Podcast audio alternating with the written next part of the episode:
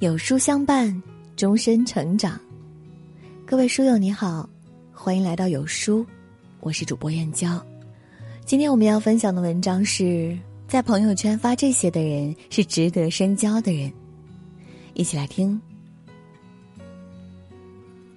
从前车马很慢，书信很远，一生只够爱一人。从前无论爱情还是友情，都是那样深刻隽永。从前，朋友只交知心，三五好友真心相待，风雨一生足矣。现在每天刷着朋友圈，微信上几百个人，却找不到一个可以说心里话的人。时代发展进步了，生活便捷了，人与人之间的距离却变得更加遥远。其实，想知道一个人是否值得深交，看他的朋友圈就知道了。这样发朋友圈的人，都是真诚善良的人。知乎上有个很火的问题：如何看待那些喜欢在朋友圈分享生活的人？有人说，照片修都不修就发，丑死了，谁看呐？有人说，家里人一起吃顿饭也要发，无聊。还有人说，这种人就是想博关注。这些回答看得真让人心里发寒。浮躁的社会中，太多人戴着面具生活。真诚对待生活的人，却好像成为了异类。朋友圈里有一种很简单的人，他们心无城府，做人真诚，没有那么多弯弯肠子。他们热爱生活，善于发现生活中美好的一面，发在自己的朋友圈里与人分享。有时是分享一顿家人做的饭，有时是路上偶遇一朵美丽的花，有时是一张美丽的晚霞照片。他们简单纯粹，不会因为粗茶淡饭而羞于示人，只是珍惜家人的心意。他们不会刻意摆拍，也不会宣泄负能量，只是对当下的美好充满感恩。他们的生活没有那么多虚假的装饰，只有一颗纯粹的真心。他们不关心有多少点赞评论，只是记录自己生活的瞬间。常言道，快乐是越分享越多。跟这类人打交道，不仅轻松舒心，也会被他们感染，快乐且善于发现生活的美好。听过一件令人感动不已的事：有个人大学毕业后便在外地安家了。前些年，他给在老家的父母买了台智能手机，无奈父母已经白发苍苍，学习能力有限，勉强只能用手机看消息、打电话，但始终学不会打字。平时牵挂他，也不敢贸然发语音打电话，一来都是些琐碎的穿衣吃饭的话，怕他听多了烦；二来担心他工作忙碌，还要抽空回复消息添堵。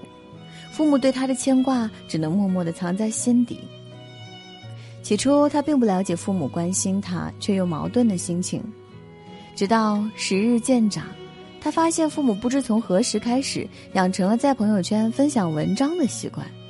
那些文章大多是一些人生感悟、做人道理，以及他所在城市的消息新闻。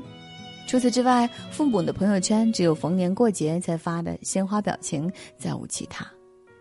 待他春节回家，开玩笑问及此事，父亲才叹了一口气说道：“那些都是我们想分享给你的，但是发给你又怕打扰到你，只能发在朋友圈，希望你有空看见，能想起我们。”也希望你做人能像那些文章里写的一样，明事理，辨是非。父母每一次沉默的转发，都是对他深深的关切；每一次无言的分享，都是温暖善良的心意。朋友圈里时常有这类人，他们不善言辞，不会用华丽的辞藻晒自己的生活有多么优越。他们低调质朴，不会用长篇大论来说自己人生有多少苦楚。他们的朋友圈大多是情之所至的好文好事分享，健康向上。而每次沉默的转发，都是他们善良温暖的心意，对他人深深的关心。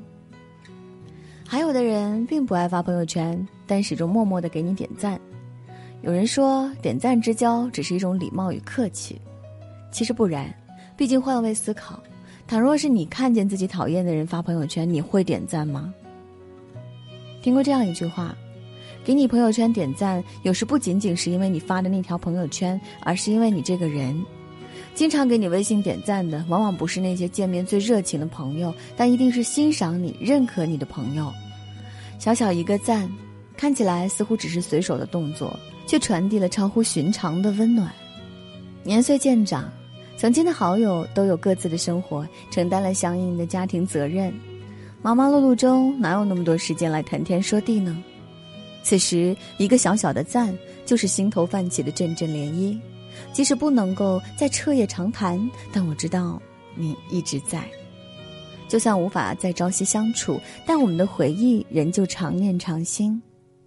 不点赞的人可能只是没有这种习惯，但经常给你点赞的人，心里一定留有你的位置和一份对你的关注。